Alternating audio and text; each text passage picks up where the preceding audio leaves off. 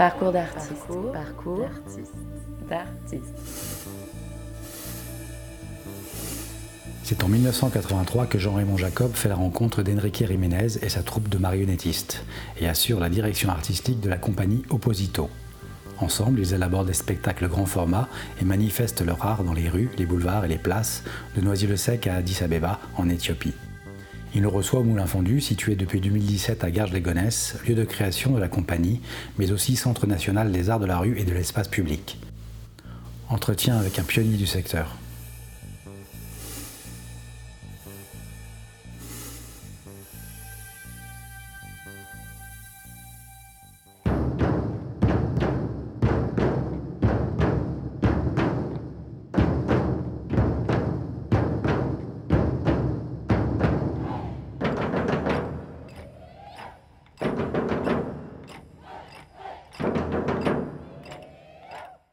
Jean-Raymond Jacob, bonjour. Est-ce que tu peux revenir sur tes débuts, de ta formation d'animateur à tes premières expériences dans la rue avec le scénographe urbain Ricardo Basualdo, puis ensuite avec le musicien Bernard Luba J'ai le parcours d'animateur basique, hein.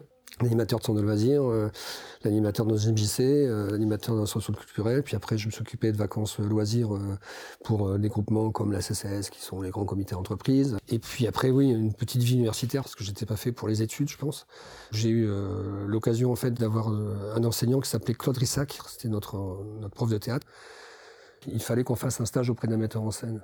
Il nous a, nous a dit qu'il y avait une expérience particulière à, à Nancy, euh, animé par un monsieur qui s'appelait Ricardo Basueldo. Et que c'était pour lui pas du théâtre, mais que bon, si on voulait faire le, nos stages euh, auprès de ce type de projet, il l'accepterait. Euh. et en fait, j'ai pris ça. Et j'étais confronté à ce qui a été vraiment un des premiers événements urbains de cet ordre, c'est-à-dire avec un concept de mise en scène et de dramaturgie et une mise en espace dans la ville. Quoi. Il y avait euh, Donato Sartori, il y avait Urban Sachs, il y avait euh, Maggie Marin, il y avait les percussions de Strasbourg, il y avait les réalisateurs du Festival Underground de Nancy. Euh, Donato Sartori est une famille italienne spécialiste des masques de la Commedia dell'arte et lui il a inventé les masques pour la ville. Il tend des immenses toiles d'araignée sur les villes pendant la nuit. Là, il y avait les mecs du Festival Underground qui projetaient leurs films sur les toiles d'araignée. Enfin voilà, tu vois, donc... voilà. Et je pense que Ricardo Basueldo est celui qui a inventé le concept le mot événement urbain, je pense que c'est si on devait, si rendre quelque chose à, Ricardo, c'est bien cette chose-là. Donc il y a eu cette expérience, mais très intellectuelle. Ricardo, c'est un intello, c'est quelqu'un qui conceptualise les choses. Et euh, dans ma pratique euh, d'animateur, j'ai eu une aventure avec euh, Bernard Lubat. Chez Luba, c'est plutôt d'abord euh, la fête, c'est plutôt d'abord euh, la, batterie, c'est les, les, les, les, sacs, c'est une boule d'énergie euh, qui part dans tous les sens, alors que chez Ricardo Basueldo, c'est le concept intellectuel, tu vois.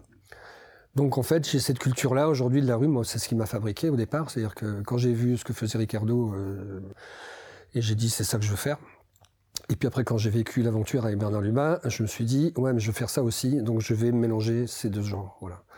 Et si on doit résumer à ce qui est euh, mon histoire à moi, ça a été ces deux rencontres-là qui ont été à un moment donné un peu des, si tu veux, des curseurs de là où ça pu commencer. Bah, ça a pu commencer là à ce moment-là. Voilà.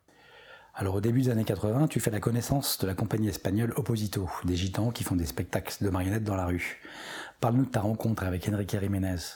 Bah, en fait, c'est vrai que, que la, troisième, enfin la rencontre déterminante après, euh, d'un point de vue artistique, ou le, c'est la rencontre avec Enrique qui a été euh, déterminante sur le, chemin d'aujourd'hui. C'est-à-dire qu'Enrique était avant tout un plasticien, un peintre.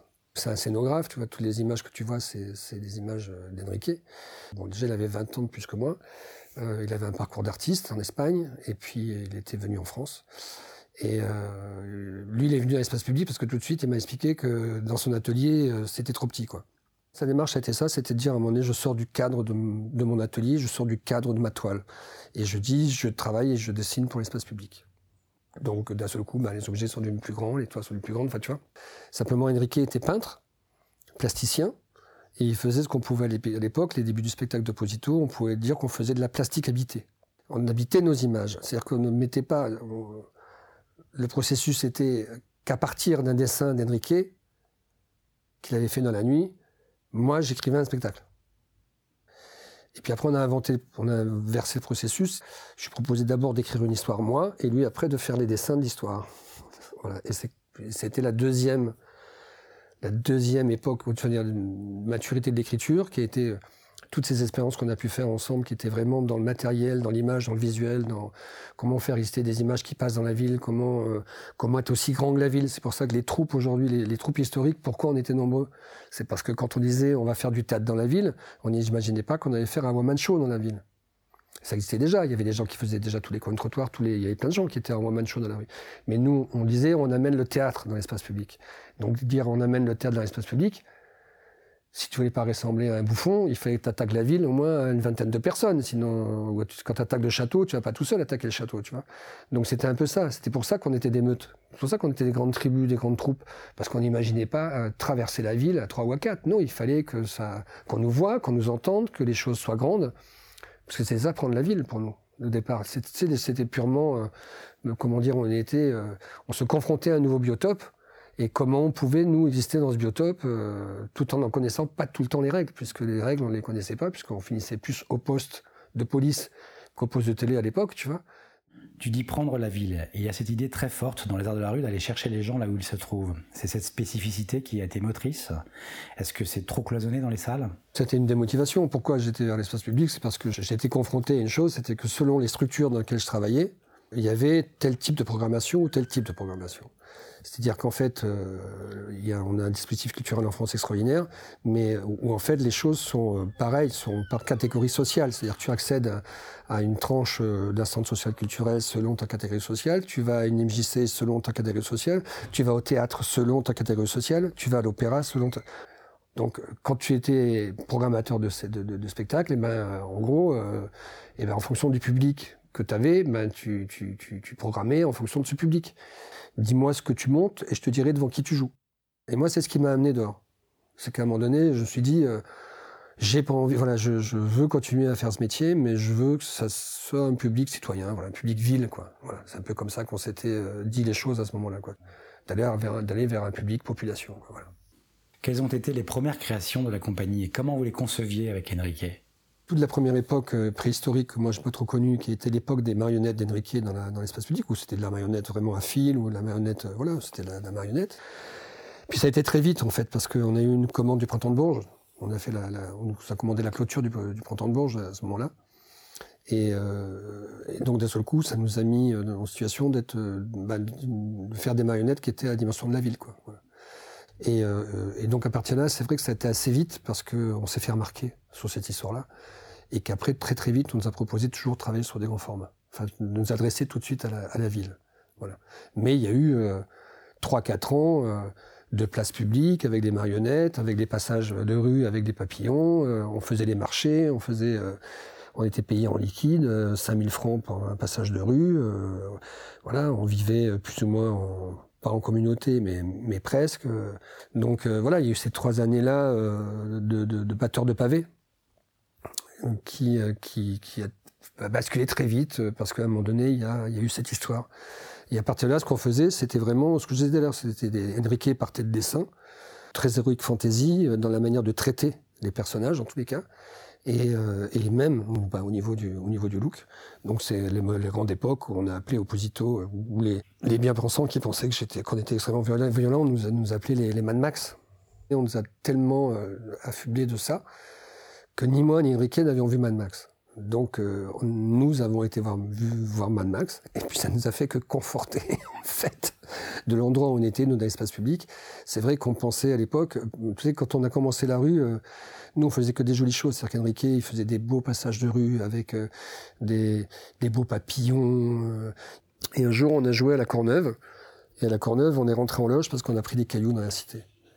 Et quand on est rentré en loge, Enrique a dit c'est fini, demain on met des armures. Et c'est comme ça qu'Opposito a mis les armures. Et c'est comme ça que les motos sont arrivées. C'est-à-dire qu'à un moment donné, on se posait la question de comment on fera pour plus prendre de cailloux et comment on continuera quand même à traverser la ville comme on le souhaite. Donc on a inventé ces équipages. C'était binaire, c'était les gentils, les méchants. Voilà, qui, qui couraient tous après un Saint Graal. Ça s'appelait l'enfer des phalènes. On a fait le tour de France avec ce truc-là.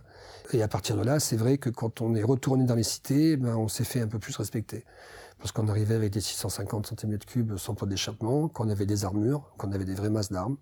Et que, euh, voilà. donc c'est comme ça qu'on a fait notre place en, en Ile-de-France.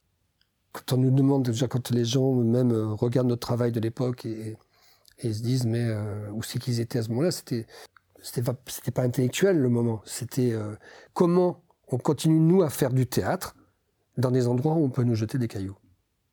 Et comment on est plus fort que ces cailloux? C'est pas une question que se pose un mec qui fait du théâtre dans une salle. Et c'est comme ça qu'on s'est forgé un tempérament. Et c'est pour ça que toutes les compagnies de rue de l'époque, qu'on traite aujourd'hui de barbares, ou je veux dire, de violents, tout ça, mais non, c'était nous, on était euh, dans un biotope qui ne nous faisait pas la vie facile non plus. Et qu'il fallait qu'on y passe et qu'on résiste à ça. À partir de quel moment vous avez pu faire tomber les armures pour évoluer dans des contextes et des territoires moins hostiles? C'est tout à, tout à jouer de pair. Hein. C'est-à-dire qu'à un moment donné, on a fini quand même par se faire entendre. Les premiers partenaires, ça a été les villes. Donc, les villes nous ont ouvert leur rue. Donc, déjà, euh, c'était une première chose qu'à travers la reconnaissance de ces villes, c'est une forme d'institution qui nous a reconnus, puis une manifestation. Donc on a obtenu euh, tous plus ou moins plus de moyens et plus d'écoute pour euh, voilà, mais on forgeait quand même euh, les choses aussi. Hein, C'est-à-dire qu'on était à l'époque, on était à la fois directeur de compagnie, et, auteur, metteur en scène, et on était au front en permanence de la de, commun de la comment faire reconnaître notre métier par euh, voilà. Et ça, c'était qu'en étant ensemble qu'on pouvait euh, se faire entendre. Mais c'était pris en charge beaucoup par les artistes. Comment votre réputation s'est-elle forgée et pour quelles raisons Opposito, à un moment, a profité d'une vraie reconnaissance? Parce que déjà, on était à des endroits où personne ne voulait être.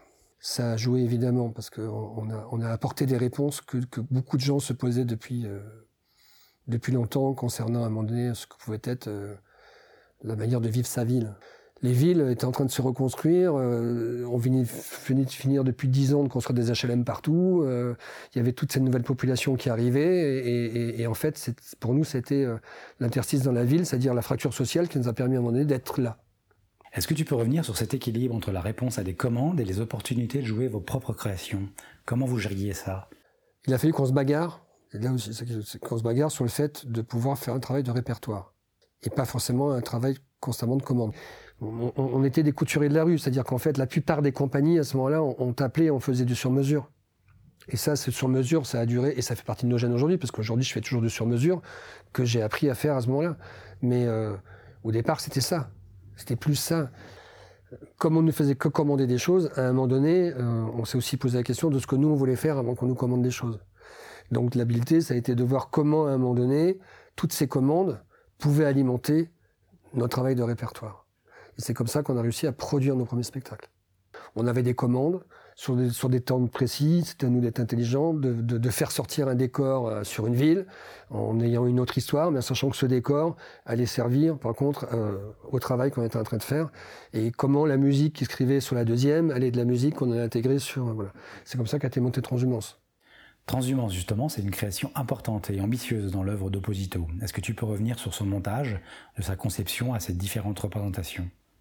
Ce spectacle-là, il a été monté euh, après. Euh, j'ai fait à peu près, j'étais euh, auteur, metteur en scène sur à peu près une dizaine de jeux tables avec des corps sonores, avec les Metallo Voice, enfin les tambours du Bronx à l'époque, puis les Metallo Voice. je travaillais avec un bagad, c'était le bagad de, de Plugastel, qui travaille toujours avec moi aujourd'hui, avec qui j'avais des, des, je faisais des croisements musicaux, c'est-à-dire j'avais des matériaux musicaux et j'imposais à Pierre Sauvageau et Michel Risse, à ce moment-là, mes matériaux. Et, devait, voilà, et après, eux faisaient un truc. Et donc, on a eu plusieurs expériences comme ça. Et vu la conséquence des expériences, euh, à moment donné, j'ai utilisé toutes ces expériences-là de laboratoire et de, et de grands jetables, si tu veux, pour faire transhumance. Mais aujourd'hui, quelqu'un voudrait faire transhumance, personne ne peut faire transhumance. Parce qu'il y a 250 personnes sur le plateau, qui a une scénographie qui fait 5 euh, mètres de haut et qui fait euh, une parade de 190 à 200 mètres de long. C'est le travail de répétition. Tu, tu, vois ce que ça veut dire aujourd'hui monter un projet comme ça. Et aujourd'hui, quelqu'un voudrait montrer transhumance. S'il n'a pas 3 millions d'euros de production, il ne montera pas. Il faut faire répéter 250 personnes. Quand on arrive sur une transhumance et que je rentre dans le catering, c'est un gymnase pour faire manger les gens. Qui me disait toujours, lui qui avait beaucoup galéré, beaucoup plus galéré que moi, et il me disait, te rends compte, on fait manger 250 personnes aujourd'hui. C'était ça l'important, en fait. C'est vrai que depuis le départ d'Enrique, j'ai, on a, mais c'est aussi lié au monde économique. C'est-à-dire que depuis son départ, on avait commencé à arrêter les, grandes scénographies, puisque c'était, ça devenait une vraie galère à diffuser. Et qu'on a plutôt gardé le choix de la, troupe nombreuse, c'est-à-dire du grand nombre d'interprètes sur le plateau, en faisant la, part belle à l'interprète plutôt qu'à la scénographie pour faire voyager la troupe en fait. Donc euh, c'est des mutations. Comment dire, c'est pas simplement toujours que des choix euh, très personnels ou très très très. C'est aussi une intelligence d'adaptation. C'est-à-dire que que si nous on veut continuer à exister, à un moment donné, on, est obligé de s'adapter. Comment s'adapter sans perdre notre notre histoire.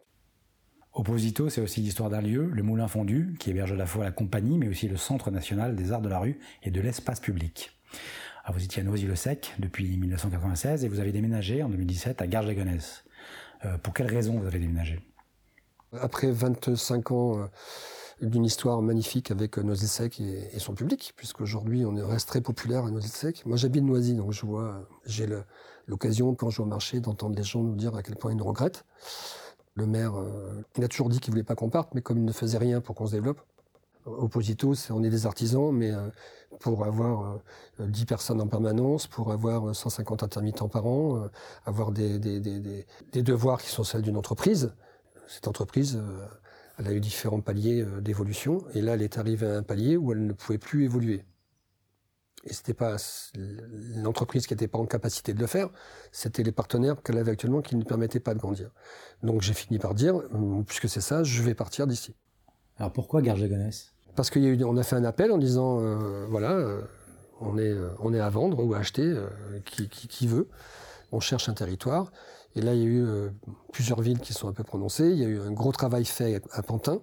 Et euh, euh, ce travail a été euh, mené à l'échec, voilà, donc au bout de six mois. Et en fait, avec Garges, ça s'est fait à une vitesse, voilà, on n'a même pas le temps de chercher, enfin, on n'a pas à chercher ailleurs, puisque en l'espace de 15 jours, tout était clair sur la manière dont on allait et d'abord arriver, et puis comment le, le Centre national allait nous suivre. On a fait une année de résidence ici pour se présenter à la ville, pour présenter la compagnie Opposito. Et donc on a fait des choses de notre répertoire. Donc on a fait nos spectacles un peu éponymes comme entre autres euh, Trois éléphants passent, qui est le minicum de transhumance. Donc euh, on s'est présenté comme ça ici, et puis on a fait un travail de terrain. Opposito, c'est un break, c'est un peu comme ça l'image, c'est qu'on est une voiture break familiale, derrière laquelle il y a une caravane. Et cette caravane, c'est Centre National. Donc on a fait d'abord rentrer le break, et une fois que le break était garé quelque part, on a fait venir la caravane. Et euh, c'est comme ça qu'on s'est posé sur cette ville progressivement. Donc ici, on est dans un lieu qui est un lieu éphémère, puisque c'est un lieu de transition puisque le Grand Moulin va être construit euh, donc derrière euh, le pôle culturel qui est en train de se construire. On est obligé d'attendre un certain nombre de travaux là pour pouvoir lancer le nôtre. On s'est développé sur à peu près, on va dire, 2000 mètres carrés, alors qu'on n'en avait que 1000 à, Noisy. Donc t'imagines tout de suite, voilà, cette spatialité qu'on recherchait à avoir à Noisy, parce que le lieu qu'on a eu pendant des années correspondait totalement au fonctionnement de ce qu'étaient les arts de la rue et de notre fonctionnement à nous, parce que faut pas oublier ici que c'est un centre national qui est bicéphale puisqu'il y a ce côté euh, compagnie et ce côté centre national. Et qu'ici, quelqu'un qui travaille à mes côtés, il va passer dans la même journée de, de, de, du membre de la compagnie au membre du centre national. Et ce sont deux costumes totalement différents. Il y en a un qui est totalement euh, celui de la compagnie, c'est notre nombril à nous, et on est intrinsèquement replié sur nous-mêmes avec bouchement. Et d'un autre côté, celui du centre national, où tout le monde doit ici avoir l'oreille à 360 degrés et être à l'écoute des autres équipes qui viennent dans cette maison. Voilà.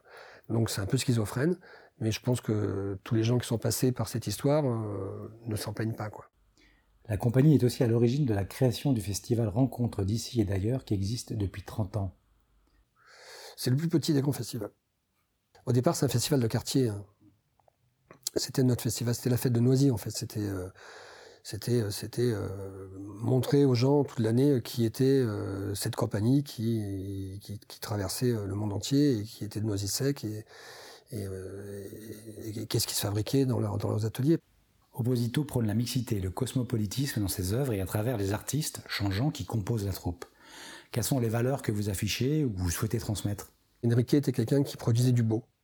Et lui, il était convaincu, il est convaincu toujours, que de toute façon, c'était sa meilleure arme. C'est-à-dire que, le beau est plus fort que tout. Et que, donc c'est un peu nourri de ça. Et puis euh, la rencontre, c'est-à-dire la notion de, rencontre, le cosmopolitisme. C'est-à-dire que nous, euh, la compagnie Opposito, on, était la seule compagnie billarée à se balader sur euh, l'hexagone.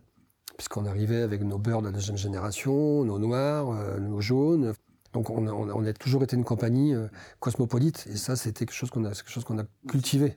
Qui, étaient les gens avec qui on travaillait? Ben, Les gens de notre territoire. Euh, donc notre territoire était un territoire euh, de mixité. Et nous, on a tout de suite appris à vivre avec les gens. Enfin, dire, euh, ben, notre troupe a été la couleur de ça. C'est tout. la troupe a été la couleur du territoire. Avec Enrique, vous évoquez souvent cette idée de merveilleux urbain. Ça correspond sans doute aussi à vos influences, parce que vous avez beaucoup tourné, je crois, en Afrique notamment. Ça s'appelle Opposito, que c'est ce côté clinquant là, c'est parce que Enrique, il est espagnol. Opposito, c'est baroque, c'est totalement baroque, et ça l'est toujours. Sûr que l'Afrique a eu une, une, incidence très forte, parce qu'on a eu des grandes aventures en Afrique. Euh, voilà, mais même monumental, parce qu'on était en Éthiopie, c'est des projets qui ont duré deux ans et demi, trois ans. On a été en Afrique du Sud, on a été faire l'ouverture des Jeux Olympiques en Afrique du Sud. Donc euh, voilà, donc après on a été euh, beaucoup au Maroc, on était beaucoup euh, voilà même dans les au Liban jouer, enfin tu vois des l'Afrique euh, un peu dans notre ici quoi, tu vois. Ça, ça ressurgit sur certains spectacles, mais pas sur tous. Et le prochain qui est un spectacle qu'avec des interprètes noirs n'est pas sur l'Afrique. En tant que pionnier, et parce que Opposito est une référence dans le domaine des arts de la rue, est-ce que vous observez des filiations, des artistes qui sont inspirés de vos créations, de vos modes d'action ou de vos esthétiques? Est-ce que vous pensez avoir ouvert des voies? Ça, on peut pas mesurer, on peut pas, on peut pas le mesurer. Hein, c'est pas quelque chose que tu mesures. Qu'on qu sache que nous, on a ouvert des voies, ça, ils peuvent pas dire indéniablement. Personne ne peut dire le contraire. Donc voilà. Donc on a ouvert des voies. Euh, moi, il y a 30 ans, 35 ans, quand on a commencé, il n'y avait pas un seul endroit où tu pouvais taper euh, à une porte et dire je fais du théâtre de rue. Aujourd'hui, tu peux quand même taper dans 14 centres nationaux. Tu peux taper à je ne sais pas combien de festivals.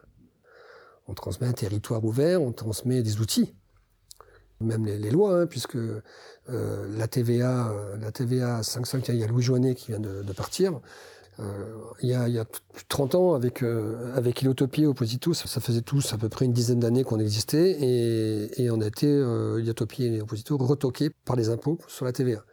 Nous, on faisait payer 5,5 à tous nos partenaires, comme n'importe quelle compagnie de théâtre. Puis un jour, il y a un mec des impôts qui a dit, mais non, non, non, c'est sûrement pas, vous êtes à 19,6, euh, parce que, de toute façon, vous, faites pas de théâtre, vous faites, vous êtes pas reconnu, vous faites pas, vous faites pas payer l'entrée. Euh, donc le mec nous a alignés sur les trois ans euh, qui passaient. Euh, il utopie pareil, ce qui fait que de toute façon, à l'époque, on n'était pas subventionné, ça nous mettait dans la merde, pas possible. Et, euh, et Louis était à l'époque conseiller juridique de François Mitterrand, et donc il nous a reçus plusieurs fois à l'Élysée pour qu'on mette en place ensemble, on a expliqué le, projet. Il nous a fait, nous a fait rencontrer à ce moment-là le conseiller fiscal de, de, de, Mitterrand, avec qui on a, on a, on a expliqué notre problème. Et c'est euh, Louis Joannet et lui qui ont fait passer le fait que les compagnies de tête de rue puissent aujourd'hui euh, payer du 5-5. Il y a tout cet héritage, technique, on est passé par là. Euh, donc tant mieux, tant mieux parce que c'est leur faciliter le chemin. Et après, artistiquement, c'est tu vois, par exemple, nous, la technique qu'on a inventée, c'est-à-dire les, satellites de son d'Opposito, aujourd'hui, ils sont repris, euh, on a réglé en inventant ces systèmes, on été les premiers à les inventer. Euh, aujourd'hui, euh, tous ces systèmes, ce système est repris euh, par beaucoup, beaucoup d'équipes. Et après, au niveau artistique, c'est toujours délicat, mais il y a entre les artistes qui vont dire, moi, j'ai vu ton travail il y a 30 ans et ça m'a donné envie de faire ça. Bon, voilà, il y a toujours cela. Et puis, il y a toujours ceux qui, à un moment donné, s'imprègnent sans se rendre compte que... Euh, a certaines compagnies qui aujourd'hui ont des mouvements dans l'espace public que moi j'ai inventé. C'est tout. Voilà. Parce que c'est des techniques particulières et qu'ici beaucoup de compagnies passent. Beaucoup de gens qui travaillent sur développeur viennent me voir sur la manière d'attirer le focus dans l'espace public. Donc euh, on a un vrai savoir-faire, mais aujourd'hui il appartient à tout le monde. Quoi. Tu vois ce que je veux dire? Quand tu arrêteras, est-ce que tu souhaites transmettre ton répertoire pour que Opposito continue d'exister, continue à œuvrer, comme le fait la compagnie Transexpress par exemple? C'est pas une question que je me pose comme ça parce que moi je suis plus, euh, j'ai la chance, euh, enfin moi je peux transmettre, il y a deux choses que je peux transmettre. Une qui aujourd'hui m'appartient plus, qui est le Centre national, mais qui est né ici. Donc ça c'est quand même, je vais, donc euh, quand moi je vais céder ma place, je vais transmettre un outil. Après concernant mon répertoire, Je sais pas, je, sais qu'aujourd'hui, il y a des, vraiment, on a des spectacles aujourd'hui qui sont ici en, stock, qui tournent euh, depuis 25-30 ans, qui restent euh, dans l'histoire, puisque Trois éléphants repart en tournée, euh, Les trottoirs repartent en tournée, Cinématophone est reparti en tournée, et tout ça, c'est des spectacles de répertoire qui peuvent être, tant qu'ils ne sont pas passés d'âge, exploités. Mais de là, voilà, je sais pas du tout. moi, je sais quand, à un moment donné, je veux arrêter le Centre national. Je ne sais pas du tout quand je veux arrêter mon parcours d'artiste. Qu'est-ce que tu penses de la situation économique du secteur des arts de la rue? Est-ce que c'est plus facile aujourd'hui? Aujourd'hui, les compagnies de tête de rue peuvent toujours être subventionnées par l'État, mais peuvent être subventionnées par leur région. Qu'on a ouvert des lignes budgétaires partout. Je veux dire, à un moment donné, le vocable euh, art de la rue est, présent dans les différentes strates euh, institutionnelles euh, de gestion de l'espace, social. Voilà. Mais maintenant aussi, il y a beaucoup plus de compagnies qu'avant. Mais je pense que ça peut être plus rapide est plus facile pour des équipes aujourd'hui que ce que ça n'a été pour nous. Marché du spectacle des arts de la rue, c'est euh, démultiplié. C'est-à-dire qu'aujourd'hui, euh, il y a eu une grosse inquiétude concernant la diffusion. Euh, je, pense que, tout spectacle qui trouve un public, il tourne. Et il tourne beaucoup. La diffusion n'a fait que se multiplier. Ici, en Ile-de-France, pendant 5, 6 ans, 10 ans même, ça a un peu flotté. C'est-à-dire que Sergi, Arter, les élus n'étaient pas toujours derrière. C'était comme ça, c'était un peu, euh, on savait pas trop quoi. Et tous ces projets-là, dans l'espace de cinq ans, ont repris du poids de la bête. Tout le monde s'est repositionné en Ile-de-France et la diffusion s'est vraiment multipliée. Là où on a un problème, c'est sur la production. Ce que peuvent mettre les centres nationaux sur la production des arts de la rue, c'est ridicule par rapport à, ce, qui, ce qui est nécessaire pour pouvoir produire réellement des spectacles dans les temps euh, nécessaires de répétition, de préparation. Euh. En fait, ils ont tous été sur la diffusion quelque part. La région aujourd'hui euh, aide beaucoup, la DRAC aide beaucoup sur la diffusion territoriale. Mais quid de la prod? Aujourd'hui, on a beaucoup d'argent. Il y a de l'argent sur la diffusion. Parce que quand je dis beaucoup, il y a beaucoup de compagnies qui râlent, mais je pense que peut-être à un moment donné, ces compagnies doivent se remettre en question aussi. Moi, j'ai fait un dernier spectacle qui est sans doute un de mes meilleurs spectacles, mais qui m'est très personnel. Il n'a pas marché. C'est tout. La symphonie des sapins n'a pas fonctionné. Euh, je ne dis pas que c'est la faute des, diffuseurs. Il n'a pas rencontré le public. Coré Cory, il est sorti. Le jour où il est sorti, on a eu 250 demandes au téléphone. Quels sont tes projets pour la suite? Ben, Il y a une grosse tournée qui se met en place pour l'année prochaine avec le, répertoire, mais il y a surtout une nouvelle création qui s'appelle Peau Bleue. C'est un projet qui est, dont les interprètes ne seront tous que de couleur noire. Mais c'est pas un spectacle sur l'Afrique. C'est un spectacle sur le fait d'être euh, d'ici et d'ailleurs à la fois, mais surtout d'affirmer que cette population euh, de couleur noire fait bien partie de notre euh, société, vient de chez nous. Euh, qu'étonnamment, non, c'est pas un spectacle sur l'Afrique, puisque les douze interprètes viennent des cinq continents. L'histoire est toute simple, parce qu'en fait, c'est l'histoire d'un groupe qui s'appelle Peau Bleue, et qui va de ville en village faire le bal du 14 juillet mais donc c'est un spectacle évidemment euh, dans la lignée de, voilà, de la lignée d'Opposito, c'est-à-dire qu'avec euh, la musique évidemment, le chant, euh, qui prend beaucoup d'importance, c'est ce qui est très particulier par rapport au spectacle d'Opposito, parce qu'il sera traduit après, mais il y aura donc du texte, puisque il y a des chansons, puisqu'on est à un endroit où je veux dire des choses très précises. C'est-à-dire que je veux pas simplement mettre la métaphore, le, discours qu'on va avoir, le propos, qu'on va avoir est universel. C'est-à-dire que quand on va parler de la femme, on va parler que de la femme noire, on va parler de la, place de la femme euh, dans le monde. C'est-à-dire exactement, euh, voilà, c'est une parole plurielle qu'on va avoir, alors que a priori, euh, donc on va partir sous le préjugé. Enfin, frères, ils sont, ils sont tous noirs, donc ils viennent tous d'Afrique. Et maintenant, ils viennent pas d'Afrique, pas tous. Pour finir, quel message tu transmettrais à un jeune ou une jeune qui débuterait dans le métier? Qu'il soit le plus honnête avec lui-même.